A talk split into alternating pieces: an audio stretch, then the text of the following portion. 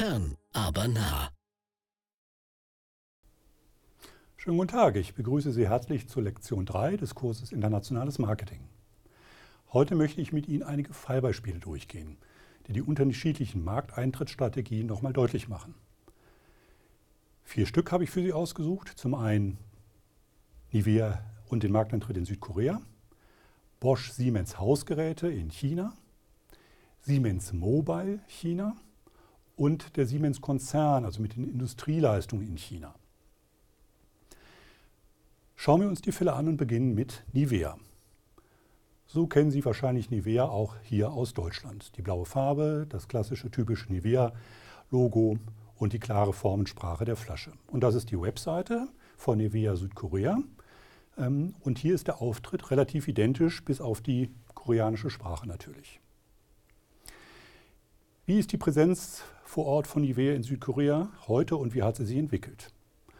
Nivea startete 1981 zunächst mit einem Lizenzabkommen mit der Lucky Limited, die eben aus Südkorea kam und die Nivea-Produkte dort produzieren und verkaufen durfte.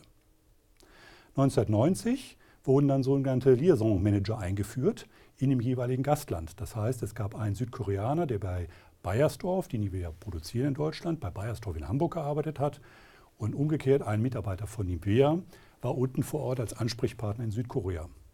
Und dadurch konnten Kommunikationswege erheblich verkürzt werden und es hat sich ein besseres Verständnis zwischen diesen beiden Partnern entwickelt.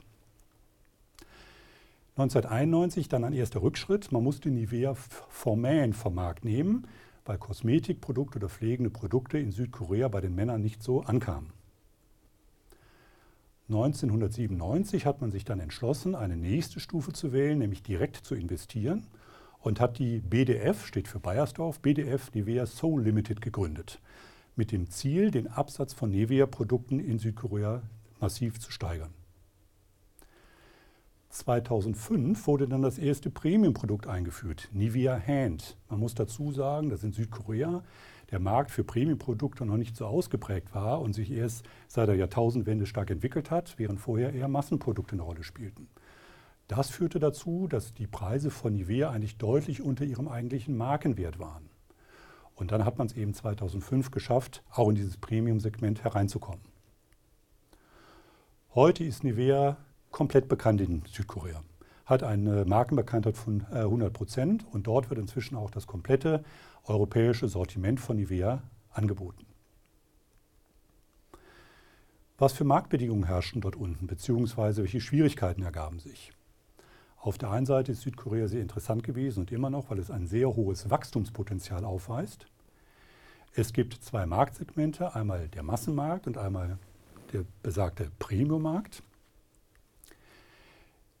Der Preis spielt als Qualitätsindikator eine sehr große Rolle. Das heißt, das, was teuer ist, muss ja auch gut sein.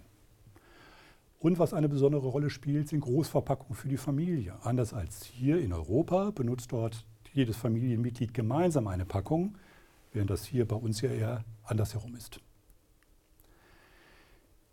Problematisch sind in Südkorea vor allem die starken persönlichen Netzwerke, die dort existieren. Das heißt, es gibt einen intensiven Wettbewerb mit inländischen Unternehmen aus Familiennetzwerken heraus entstanden, mit denen man sich dort sozusagen um die Marktanteile ähm, kämpfen muss. Wehr hatte eben das Problem, dass sie zu Anfang des Markteintrittes primär durch starke Händlerrabatte äh, und einer schwachen Marktstellung, die Nivea hatte, eben in dieses Massenmarktgeschäft hereingedrängt worden ist. Und das konnte man erst später entsprechend revidieren. Schließlich gab und gibt es auch Akzeptanzprobleme in Südkorea mit international einheitlicher, also global standardisierter Werbung und Kommunikation, was dazu geführt hat, dass inzwischen die WEA für den südkoreanischen Markt die Werbespots und die Markenkommunikation adaptiert, das heißt anpasst. Unser zweites Fallbeispiel ist Bosch Siemens Hausgeräte AG. Also hier geht es um Kühlschränke, um Waschmaschinen, um Trockner etc. Den Markt hat man in China erst 1994 betreten, mit Sitz in Nanjing. Es gibt heute dort drei Produktionsstandorte, wo eben diese Geräte produziert werden. Es gibt eine eigene Vertriebsgesellschaft dafür und man ist relativ groß und stark gewachsen, hat über 7000 Mitarbeiter inzwischen und mit einem Marktanteil von 14 Prozent bei Kühlschränken ist man sehr gut aufgestellt. Hinzu kommen jetzt noch Investitionen in eine spezielle Kältefabrik mit einem separaten Kompetenzzentrum für das Premium-Segment. Das bedeutet, man hat versucht, durch eine lokale Anpassung die Marktanteile auszubauen und besser auszuschöpfen. An dem Beispiel der Kühlgeräte für den Premium-Markt können wir das beobachten. Normalerweise geht Bosch Siemens nach dem Motto vor, Think Global, Act Local. Das heißt, es gibt eine grundlegende Strategie für alle Länder gleichermaßen, die dann aber pro Land lokal angepasst wird. Eigentlich der Klassiker in der international, im internationalen Marketing. Man hat speziell für China einen Drei-Türen-Kühlschrank entwickelt, weil es in China einen hohen Anteil an Frischwaren gibt, die gekauft werden und die entsprechend haltbar gemacht werden müssen. Dann hat sie herausgestellt, dass die Chinesen digitale Displays auf den Kühlgeräten lieben. Das war also ein wesentlicher Erfolgsfaktor, den man im Marketing wunderbar einsetzen konnte. Und man hat das Marketing inhaltlich, vor allen Dingen auch sprachlich abgestimmt. Das heißt, alle Informationen gibt es in China auf Mandarin und eben nicht nur auf Englisch, weil eben der Fremdsprachenanteil in China sehr, sehr gering ist. Ferner hat man sogenannte Waschtage organisiert. Das waren Veranstaltungen, wo die ganze Familie kommen konnte, ihre Wäsche mitbringen konnte. Und dann wurden die einzelnen Geräte vorgeführt. Und äh, auch diese Veranstaltung auf den einzelnen lokalen Märkten in, in den Orten und Städten war ein äh, sehr, sehr großer Marketingerfolg. Mit Siemens Mobile stelle ich Ihnen jetzt einen kurzen Fall vor, der nicht so gut funktioniert hat. Siemens Mobile wurde 1993 in China gegründet der Marktanteil betrug 2001 13 Prozent. 2004, also nur drei Jahre später, war der Marktanteil von 13 Prozent auf 1 Prozent abgesackt. Woran lag das? Werden wir gleich sehen. Schließlich musste Siemens Mobile verkauft werden an den äh, taiwanesischen BenQ-Konzern. Das war 2005. Das heißt, letztendlich ähm, hat Siemens Mobile, also der Handybereich, in China kapitulieren müssen. Wie gesagt, woran lag das? Man hat sich zu wenig angepasst. Es gab eine globale Strategie für den Handyverkauf, nämlich 28, 18 bis 26-jährige junge Frauen, die weltweit eben alle das gleiche Produkt bekamen. Siemens legte Mehrwert äh, in seiner Strategie auf eine langlebige Produktqualität, die lange eben halten sollte. Während die asiatischen Hersteller vielmehr auf eine modische Qualität Wert gelegt haben und auf ein tolles Design. Da spielte die Langlebigkeit des Gerätes von innen heraus gar nicht so die entscheidende Rolle. Und diese Strategie sollte sich als wesentlich erfolgreicher herausstellen. Siemens hat es damit einer Niedrigpreisstrategie verkauft. Das wiederum aber führte dazu, dass die prozentuale Basis für die Provision des Handels zu gering war. Das heißt, der Handel hat nicht wirklich verdient an den Geräten. Das heißt, sie waren auch nicht besonders motiviert, billige Geräte zu verkaufen. Schließlich waren die Mitarbeiter auch relativ äh, schlecht motiviert, weil die Geräte eben nicht so gut funktionierten, äh, was den Verkauf anging. Und man hier mit einer Vertriebsmannschaft auch ein falsches Joint Venture aufgebaut hat. Und schließlich gab es auch noch Imageprobleme. Man hat nämlich die chinesische Fußballliga gesponsert, aber dort gab es äh, ziemlich große Skandale mit Verschiebung von Spielen und äh, dem Kauf von Schiedsrichtern. Also das Ganze endete auch noch mit Imageproblemen. Der Siemens-Konzern mit seinen Industrieleistungen wiederum hat es erfolgreich gemacht. Also man sieht, auch in einem großen Konzern gibt es Sparten, wo es gut läuft und Sparten, wo es weniger gut läuft. Die Siemens AG hat eine ganz, ganz lange Tradition in China. Bereits 1872 gab es die ersten Aktivitäten. 1982 gab es die Gründung einer ersten Repräsentanz. Man muss sehen, dass erst Mitte und Ende der 70er Jahre die chinesische Kulturrevolution überhaupt endete unter Mao Zedong. Das heißt, Siemens war mit einer der ersten, die dort überhaupt wirtschaftlich tätig werden durften.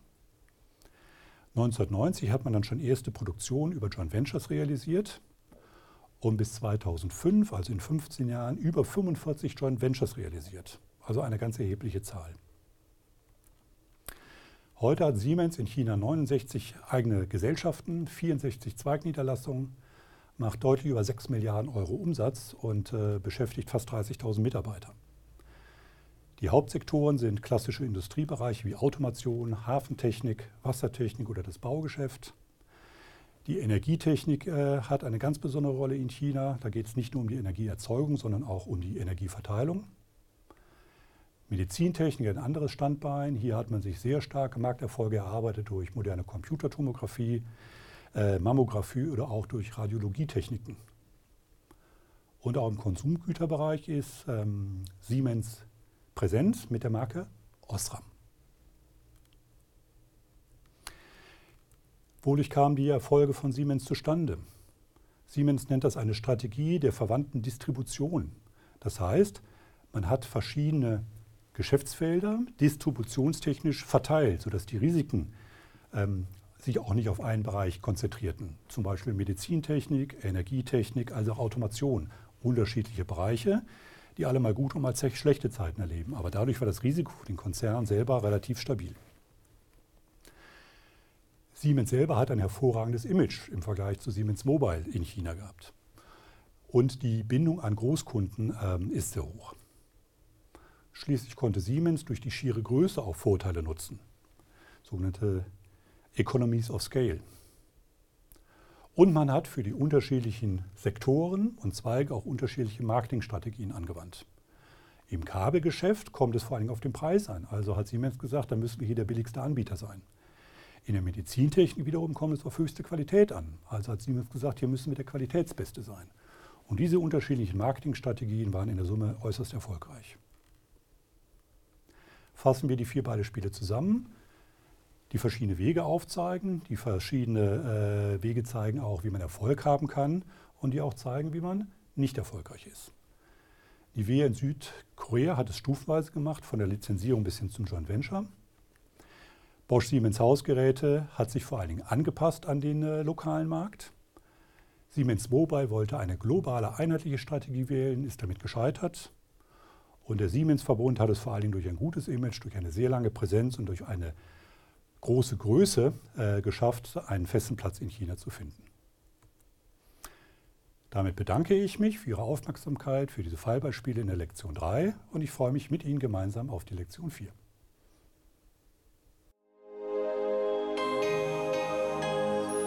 IUBH. Fern, aber nah.